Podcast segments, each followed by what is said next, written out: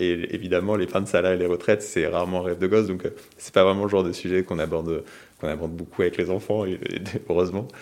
et du coup, c'est, voilà, avec des enfants, on est obligé de déconnecter. Enfin, il n'y a pas que, que le boulot et les enfants et la famille, mais en tout cas, c'est, évidemment deux choses qui prennent beaucoup de place dans ma vie. Et donc, ça permet en tout cas de, de trouver un juste équilibre. Bienvenue dans Haute Fréquence, le podcast hebdomadaire de l'AGFI. Comment rendre les sujets d'épargne et de retraite sexy? C'est la mission que s'est donnée Julien Niquet, le patron de la fintech Epsor. Après avoir fait ses armes à l'inspection générale de la Société Générale, Julien Niquet a cofondé sa société en 2017 avec l'envie de contribuer au bien-être collectif. Bonjour Julien Niquet. Bonjour Pauline Armandé. Est-ce que travailler dans la finance, c'était un rêve de gosse? Évidemment.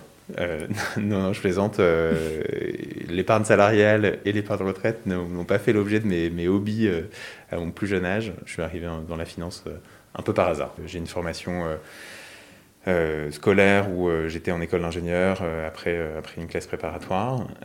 et en fait, pendant l'école d'ingénieur, j'accompagne une entreprise sur un forum et à cette occasion, je rencontre Souley Mabadi, que chez lui ici, qui était à l'inspection générale de Société Générale et qui m'a présenté ce qu'était l'inspection générale. Et c'est comme ça que j'ai été amené à préparer le concours de l'inspection et à rentrer dans la finance. Et ça se passe comment du coup à l'inspection générale? L'inspection générale, c'est des missions de 4 à 6 mois euh, ça dure c'est un cursus qui dure entre 6 et 7 ans, où euh, pendant 4 à 6 mois, on, euh, on passe du temps en France ou à l'étranger sur un métier, que ce soit de la banque de détail ou de la banque d'investissement ou tout type de service financier, et où on va porter un regard d'audit et de conseil sur, sur l'activité qu'on va regarder. Moi, j'ai passé quasiment 10 ans chez Société Générale. j'ai fait tout ce parcours à l'inspection générale. J'ai pris une petite rallonge à la fin pour rejoindre la direction de ce service.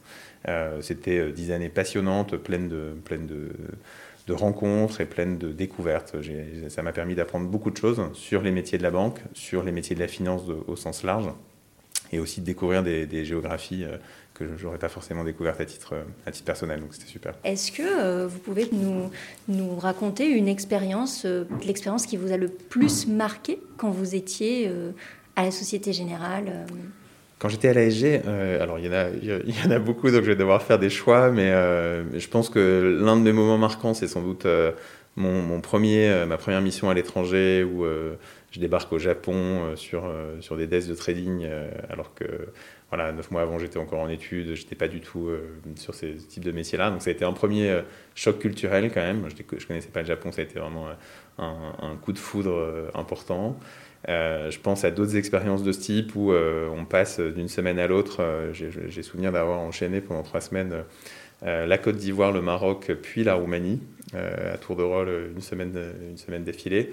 Ça nous permet quand même de découvrir à ce moment-là toute la diversité d'un grand groupe comme le groupe SG et aussi de découvrir la diversité des, métiers de la banque. C'est-à-dire qu'on se rend compte que bah, fait, faire de la banque dans, dans un pays ou un autre, pas exactement la même chose. Tout dépend de l'économie du pays, tout dépend de, de, la géographie, de la culture dans laquelle on est. Et ça, c'était une découverte euh, honnêtement assez passionnante. Vous êtes quand même resté 10 ans, donc euh, au niveau de votre parcours, comment, euh, comment ça s'est passé? L'inspection, c'est pour ça encore hyper intéressant, c'est qu'on passe son temps à sortir de sa zone de confort. Et pour tous les, les, jeunes qui peuvent écouter le podcast, vraiment je le recommande parce que pour découvrir les métiers de la banque, on passe son temps à changer d'équipe, à changer de, de, métier, à changer de géographie et euh, aussi soi-même à sortir de sa zone de confort. Très vite, on est, on est amené à manager du monde, à être chef de mission, à porter euh, ses convictions euh, à des membres du comité de direction, puis à la direction générale. Et donc moi, je me suis retrouvé à, moins de 30 ans à la direction de ce service, c'est une direction collégiale, et, et, du coup à devoir être l'interlocuteur de l'inspection sur certaines missions vis-à-vis -vis de la direction générale, et donc à avoir à avoir des, des, échanges passionnants dont je, dont je, me souviens encore de, de beaucoup d'entre eux avec, euh, avec euh, différents interlocuteurs de la banque. Comment est-ce qu'on arrive à sortir de sa zone de, de, confort, comme vous dites? Enfin, je veux dire, euh, est-ce qu'il y a, est-ce qu'il y a des moments où vous dites, oh là là, je vais pas y arriver, ou enfin, est-ce qu'on peut être aussi amené à douter, surtout quand on est jeune? Oui, je pense qu'on doute, c'est super. Moi, je trouve que sortir de sa zone de confort, après, il faut avoir envie de le faire. Mais euh, quand on a envie de le faire et qu'on a envie d'apprendre, en fait, ce qui est super, c'est qu'on apprend à chaque fois. On apprend, on progresse sur soi-même, on progresse à la fois sur ses, euh, sur ses hard skills, parce qu'on va découvrir des nouveaux métiers, des nouveaux sujets, mais aussi sur ses soft skills, parce que euh, la, deuxième ou la troisième fois qu'on va défendre ses convictions à, l'un des, patrons de la banque, on est plus à l'aise que la première. Et donc, c'est, en tout cas, moi, ça a toujours été un plaisir parce qu'en fait, on apprend, on se construit. C'est des moments où euh, on, se, forge euh, des convictions, on, apprend beaucoup, on se fait le cuir un peu. Donc, euh, ça, c'est super. Mais c'est sûr qu'il faut pas avoir peur de ça. Il faut avoir quand même un peu envie de ça. Et après, on, est, enfin, on était à l'inspection dans un environnement quand même assez bienveillant, une culture assez jeune et très, très positive. Qu'est-ce que vous entendez par on se forge des convictions? En fait, on se forge des convictions et on, comprend aussi un peu mieux ce que c'est. Euh, enfin, on n'est pas du tout évidemment à la place des dirigeants, mais en fait, on comprend la difficulté aussi de, trouver un équilibre entre euh, différentes contraintes. Finalement, piloter euh, une banque, piloter un, compte de résultats, et même si c'est pas une banque, c'est toujours des des contradictions diverses entre euh, l'envie euh, de, développer une activité, euh, enfin des contraintes potentiellement budgétaires, l'impact de certaines activités sur l'environnement social, environnemental, etc. Et en fait, c'est toujours trouver un peu cet équilibre-là.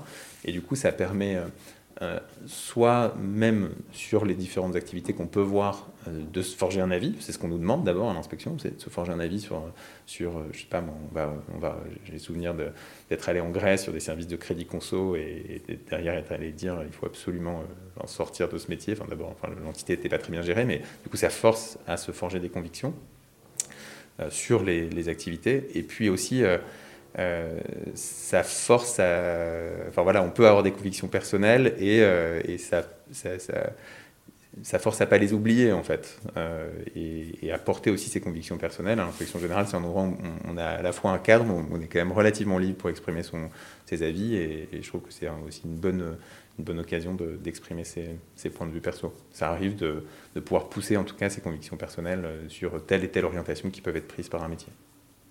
Est-ce que vous pouvez nous donner un exemple sur justement ces, convictions personnelles que, que, vous aviez? Oui, bah, je pense même que moi, au moment où je quitte Société Générale, ça faisait partie des...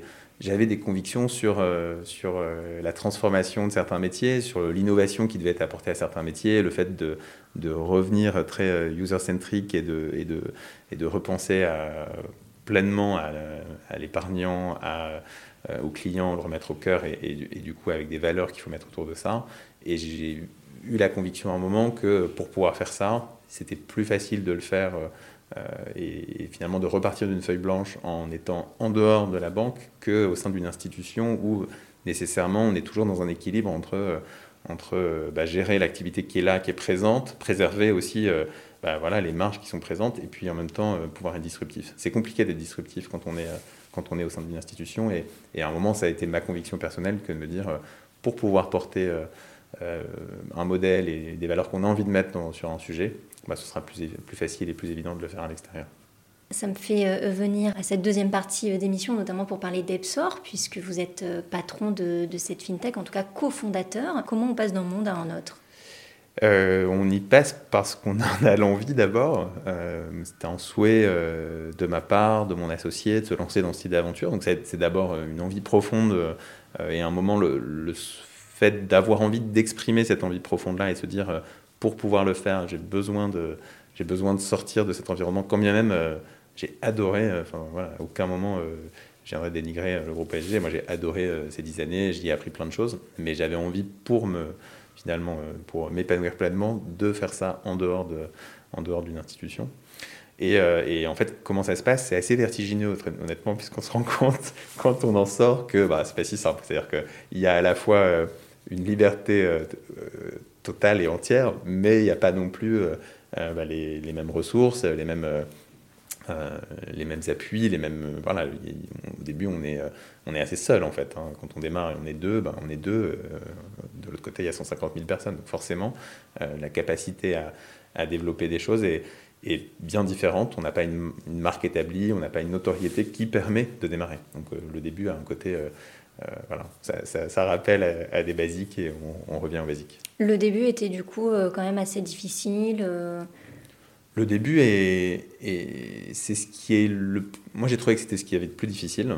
Euh, effectivement, parce qu'il faut tout construire. Et donc, on est dans un. À la fois, c'est le plus, c'est presque le plus simple parce qu'on part d'une feuille blanche et on a, on a moins de contraintes. Notre contrainte, c'est le temps. C'est l'argent, mais en fait, c'est le temps. C'est notre temps. Euh, mais on a une, relative liberté de, construire comme on a envie de le construire.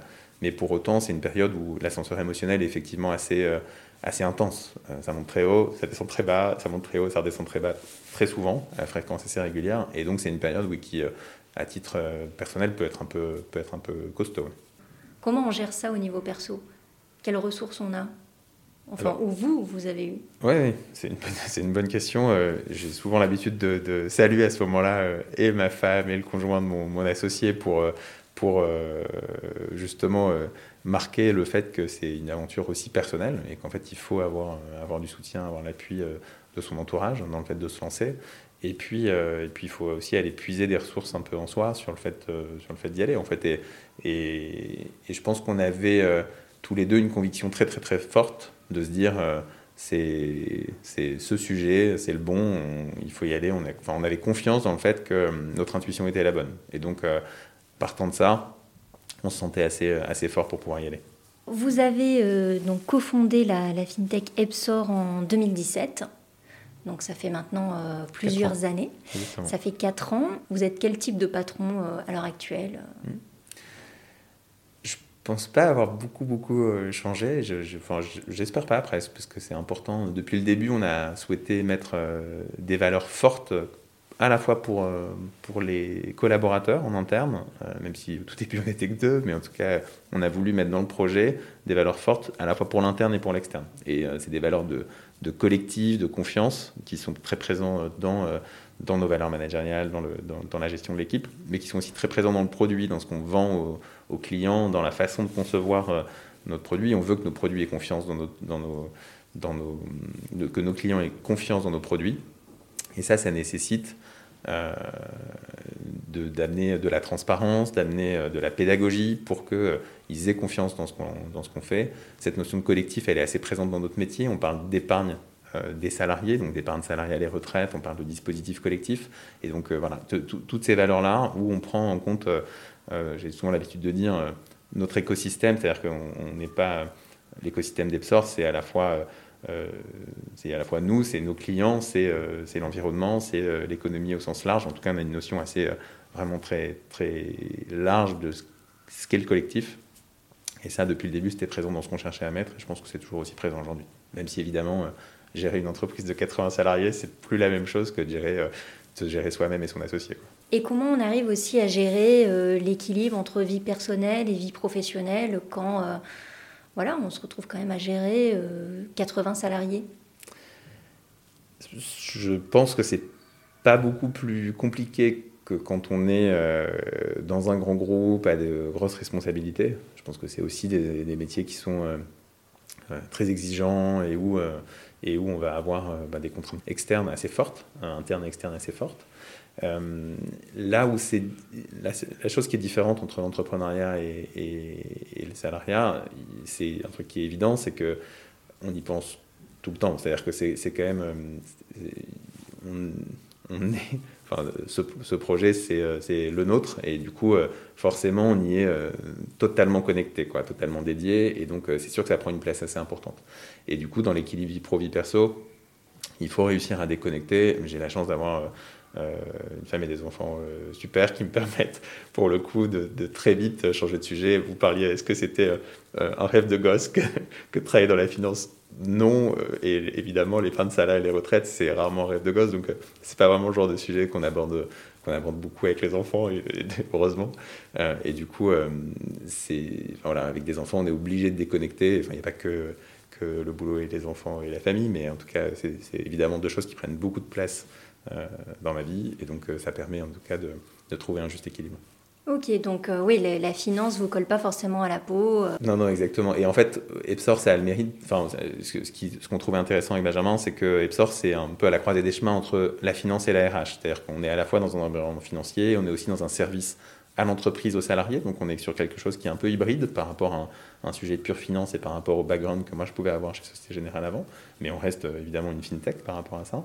Euh, et donc euh, non, la finance me colle pas à la peau. Moi dans la finance, moi j'ai toujours trouvé, parfois certains peuvent penser que finance c'est un gros mot, je n'ai jamais pensé ça, au contraire. Mais pour moi la finance c'est surtout un outil pour accompagner des projets personnels, des projets d'entreprise, des projets collectifs. Et donc c'est ça qui m'intéresse dans la finance. C'est au fond plus le euh, l'objet euh, qui est financé, euh, le projet qui va être financé, ça je trouve intéressant. Et donc, dans le sens, il y a un sujet sur la finance qui me passionne, c'est les sujets d'épargne responsable et de comprendre comment la finance doit, enfin, quel rôle elle joue et quel rôle elle peut jouer pour la transition sociale et environnementale. Ça, c'est un sujet qui, pour le coup, peut, peut, me passionner et aussi me coller à la peau en dehors, de, en dehors d'Epsor, plus sur ce volet-là spécifique. Et pourquoi? Enfin, C'était un, sujet qui vous passionnait plus qu'un autre Pourquoi? Là, c'est plus mon, mon, rôle de citoyen. C'est plus, euh, voilà, en tant que, euh, en tant que citoyen, je suis. Je trouve, enfin, je sais pas, je, de mon parcours en tout cas, euh, la société, l'école, enfin en tout cas, je suis un, pur produit de, de l'école publique, qui, enfin, de l'ascenseur social de l'école publique. Je, je, trouve que la société nous apporte beaucoup de choses. J'ai moi-même envie de contribuer à, à, la société et du coup euh, faire en sorte dans mon métier de pouvoir contribuer à ça, en tout cas de pouvoir contribuer au bien-être collectif, c'est assez important pour moi. Ça peut paraître un peu, un peu utopique et idéaliste, mais je crois que je suis un éternel optimiste. Vous pensez quand même du coup rester sur cette thématique pendant encore plusieurs années? Moi, je, suis plutôt convaincu que le, les métiers de la finance sont en train de se transformer pour qu'il y ait aussi, euh, enfin, la société, euh, pour le coup, la société évolue sur tous les sujets de transition euh, sociale et environnementale, et la finance est une façon de d'accompagner ces, ces, mouvements de société. Donc, je suis plutôt convaincu que c'est un mouvement qui a, qui a amené à se, en tout cas à s'accentuer. Donc euh, je pense qu'il y a beaucoup de choses à faire sur ce sujet-là. On est en plus chez Epson, chez nous, sur un marché, euh, sur des marchés particulièrement importants qui sont euh, l'épargne salariale et l'épargne retraite, avec des problématiques de, enfin pour les, les, épargnants, de comment je prépare ma retraite, comment je, je me prépare à ces sujets-là dans un environnement qui bouge beaucoup aussi sur, sur, ces sujets. La réforme des retraites, pour l'instant, a été mise en stand-by, mais on sait qu'elle reprendra à un moment ou un autre, quelle que soit l'issue de la prochaine campagne. Donc, euh, c'est des problématiques de fond sociétales qui sont importantes euh, et sur lesquelles on a, nous, en tout cas, beaucoup d'idées, beaucoup de choses à faire pour, euh, pour continuer à percer et pour pouvoir continuer à accompagner nos clients sur ces sujets. Est-ce que je peux vous demander votre âge? Oui. Vous avez quel âge? J'ai 37 ans. Comment à 37 ans est-ce que on essaie de rendre aussi les questions d'épargne, de retraite un peu sexy? Parce que c'est vrai que bah aussi quand on est jeune, euh, on n'a pas forcément la tête à penser à ça. Et du coup, pourquoi euh, vous, voilà, assez euh, comment, comment rendre ça sexy? C'est tout un c'est tout un défi clairement. en fait, il y a plusieurs façons de le faire. D'abord, on est assez convaincu chez Epsor que la façon de s'exprimer sur ces sujets-là est hyper importante. C'est-à-dire que euh, c'est sûr que si vous parlez euh, d'article 83 ou de PER obligatoire à un collaborateur d'une entreprise, il va pas venir écouter votre, euh, votre webinaire. Enfin, voilà, vous avez beau faire quoi que ce soit, assez vite, il vous a mis dans la catégorie boring et voilà, il vous a mis, il vous a mis de côté, vous êtes catégorisé, il vous écoutera pas. Mm. Et en fait, c'est très important la façon de parler et aussi, et du coup, d'aller d'aller s'intéresser aux, enfin, aux épargnants, aux salariés et de se dire, et de se poser la question de eux, qu'est-ce qu'ils veulent entendre? Et en partir de là, de créer son contenu, de créer la forme par rapport à ça.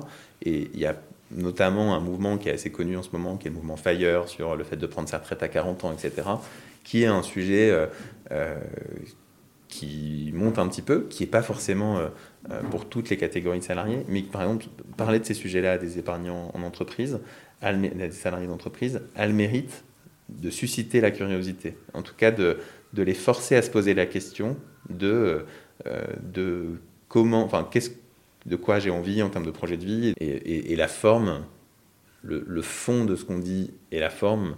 Euh, enfin, la forme est au moins aussi importante que le fond finalement, mais euh, parce que pour essayer d'attirer du monde et sur le fond, il faut être sûr de parler des sujets qui sont les problématiques que peuvent se poser des, des salariés de 25 ou 30 ans. Voilà, c'était le dernier épisode de Haute Fréquence. Pour découvrir les anciens parcours, mais aussi un nouvel épisode chaque semaine, Haute Fréquence est disponible sur toutes les plateformes d'écoute, alors n'hésitez pas à vous abonner. À bientôt!